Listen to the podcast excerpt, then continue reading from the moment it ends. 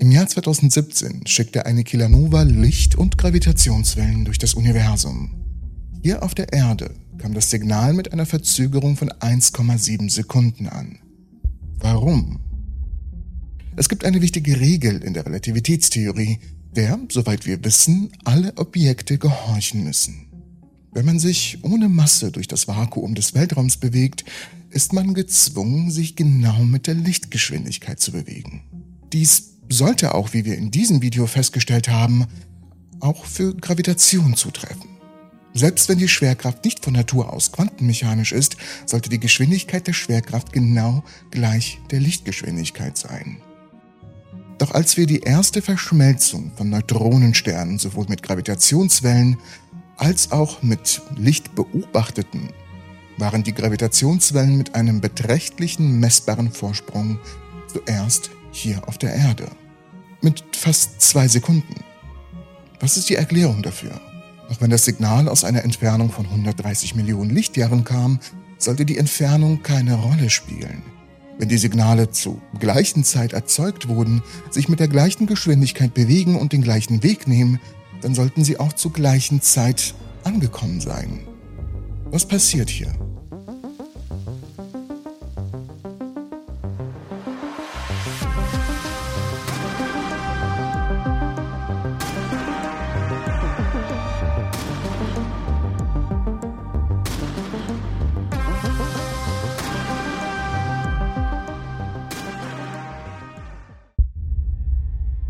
Am 17. August 2017 kam das Signal eines Ereignisses, das 130 Millionen Lichtjahre entfernt stattfand, endlich auf der Erde an.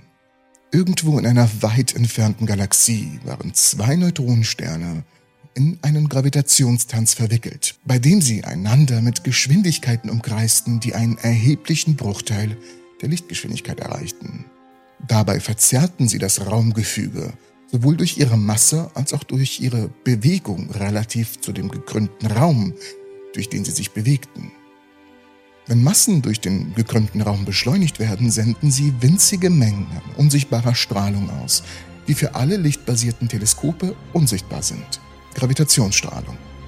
Diese Gravitationswellen verhalten sich wie Wellen im Gewebe der Raumzeit selbst, die Energie aus dem System abführen und den Zerfall der gegenseitigen Umlaufbahnen bewirken. Im Laufe der Zeit begannen sich die beiden Neutronensterne zu inspirieren. Sie kamen sich also nahe, wobei die Gravitationswellen die Energie der Umlaufbahn abtransportierten, sodass die beiden Objekte immer näher zusammenrückten. In einem kritischen Moment kamen die beiden sich sehr nahe, dass sie sich irgendwann physisch berührten, was zu einer der spektakulärsten wissenschaftlichen Entdeckungen aller Zeiten führte. Sobald die beiden Sterne kollidierten, endete das Gravitationswellensignal abrupt. Alles, was die Detektoren auf der Erde sahen, stammte aus der Inspirationsphase bis zu diesem Moment. Danach herrschte absolute Gravitationswellenstille. Ein schwarzes Loch wurde geboren. Und dann geschah es. 1,7 Sekunden später, nachdem das Gravitationswellensignal erloschen war, traf das erste Signal ein. Gammastrahlen, die in einem einzigen gewaltigen Ausbruch ankamen. In den kommenden Wochen begann das Licht auch in anderen Wellenlängen zu leuchten, da fast 100 professionelle Observatorien das spektakuläre Nachglühen der Neutronensternverschmelzung beobachteten. Einerseits ist dies wirklich bemerkenswert. Das Ereignis fand in einer Entfernung von 130 Millionen Lichtjahren statt. Weit genug entfernt, dass das Licht 130 Millionen Jahre brauchte, um von der Galaxie wo es halt stattfand, zu uns zu gelangen. Damals, als diese Verschmelzung stattfand, war der Planet Erde ein ganz anderer Ort. Gefiederte Vögel gab es erst seit 20 Millionen Jahren. Die ersten blühenden Pflanzen waren gerade erst in der Entstehung und die größten Dinosaurier waren noch nicht geboren, was erst in 30 Millionen Jahren der Fall sein sollte. Während dieser ganzen Zeit von damals bis heute reisten sowohl das Licht als auch die Gravitationswellen dieses Ereignisses durch das Universum und bewegten sich mit der einzigen Geschwindigkeit, die sie erreichen konnten, der Lichtgeschwindigkeit, bis sie nach einer Reise von 130 Millionen Jahren auf der Erde ankamen. Zuerst trafen die Gravitationswellen aus der Inspirationsphase ein und bewegten die Spiegel unserer Gravitationswellendetektoren um einen unglaublich kleinen Beitrag. Weniger als ein Zehntausendstel der Größe eines einzelnen Protons. Und dann, nur 1,7 Sekunden nach dem Ende des Gravitationswellenereignisses, traf auch schon das erste Licht des Ereignisses ein. Damit hatten wir sofort die beeindruckendste physikalische Messung der Gravitationsgeschwindigkeit, die es je gab. Sie entsprach der Lichtgeschwindigkeit zu mehr als einem Teil in einer Billiarde. Die beiden Wellen trafen in weniger als zwei Sekunden Abstand voneinander ein. Zuvor hatten wir zwar ausgezeichnete theoretische Gründe für die Annahme, dass die Schwerkraftgeschwindigkeit gleich der Lichtgeschwindigkeit sein müsste, aber wir hatten nur indirekte Hinweise darauf, dass die beiden mit einer Genauigkeit von etwa 0,2 Prozent übereinstimmen. Die Verbesserung unserer Beschränkungen um mehr als zwölf Größenordnungen mit einer einzigen Beobachtung stellt den größten Sprung dar, der mit einer einzigen Messung in der Geschichte der Menschheit erreicht werden konnte. Aber bedeutet dies nun, dass die Geschwindigkeit der Schwerkraft und die Lichtgeschwindigkeit nicht ganz gleich sind? Dass sich vielleicht entweder die Schwerkraft etwas schneller als c bewegt oder dass sich das Licht selbst ein winziges bisschen langsamer als die Lichtgeschwindigkeit bewegt. So als hätte es eine winzige, aber von null abweichende verschiedene Ruhemasse. Einfach ausgedrückt, wenn Licht eine Ruhemasse ungleich Null hätte und diese Masse schwer genug wäre, um zu erklären, warum Gravitationswellen 1,7 Sekunden früher als Licht ankommen, nachdem sie 130 Millionen Lichtjahre durch das Universum gereist sind, dann würden wir Radiowellen beobachten, die sich deutlich langsamer als mit Lichtgeschwindigkeit fortbewegen. Zu langsam, um mit dem zu übereinstimmen, was wir bereits beobachtet haben. Das ist ein großes Problem. Die Herausforderung besteht darin, die richtige Erklärung zu finden, die zu allen Facetten unserer Beobachtung passt und dennoch eine gute Vorhersagekraft für die Signale hat, die im Vergleich zu den tatsächlichen aufgetretenen Signalen auftreten sollten. Doch das wäre irgendwie nicht möglich. Das würde fast an Magie grenzen. Und doch haben es Wissenschaftler irgendwie geschafft. Der Schlüssel liegt darin, über die Objekte nachzudenken, die miteinander verschmelzen, über die Physik, die dabei im Spiel ist und über die Signale, die sie wahrscheinlich erzeugen werden.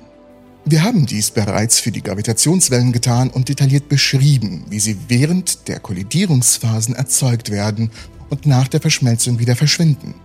Jetzt ist es an der Zeit, ein wenig tiefer zu gehen und über das Licht nachzudenken.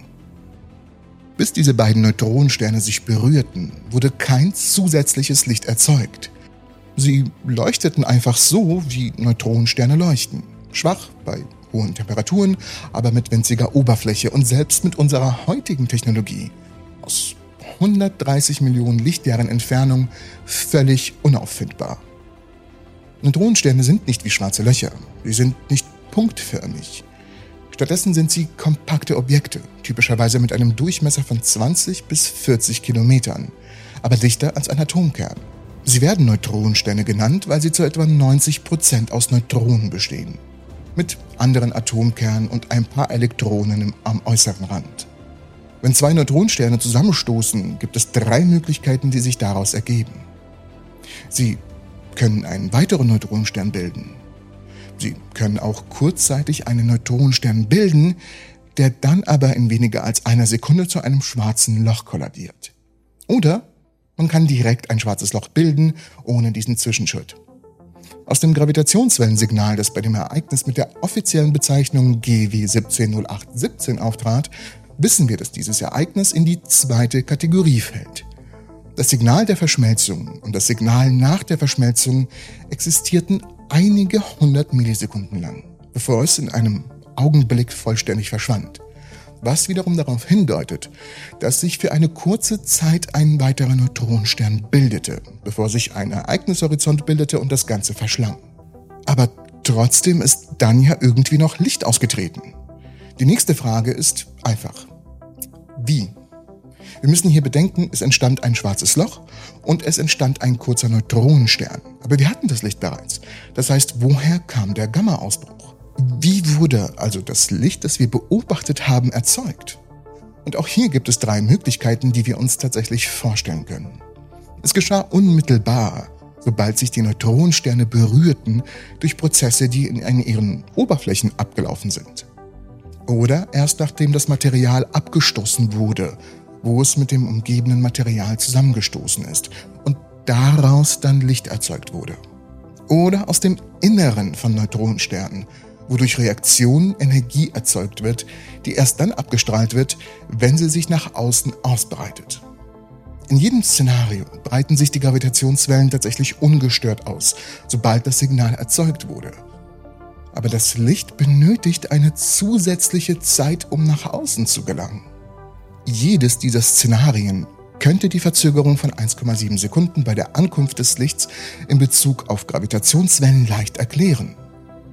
Am 25. April 2019 konnten wir jedoch eine weitere Neutronensternenverschmelzung in Gravitationswellen beobachten, die massereicher war als unsere vorherige Verschmelzung. Es wurde keinerlei Licht emittiert, was gegen das erste Szenario spricht.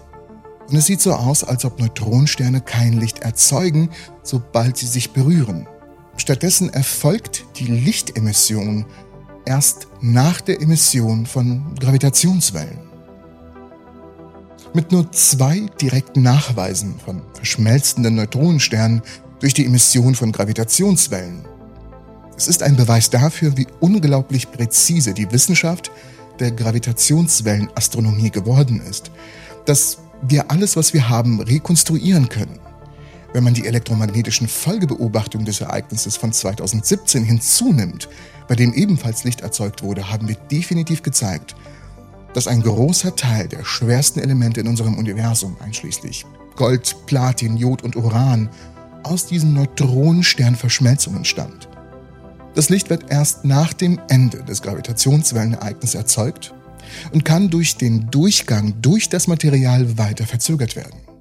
Obwohl sich Licht und Schwerkraft in einem Vakuum genau mit Lichtgeschwindigkeit bewegen, kam das Licht, das wir gesehen haben, deshalb erst fast zwei Sekunden nach dem Ende des Gravitationswellensignals an. Und das ist eine wunderbare Erkenntnis meiner Meinung nach. Ich bedanke mich fürs Zusehen und ich hoffe euch alle in der nächsten Episode der Entropy zu sehen.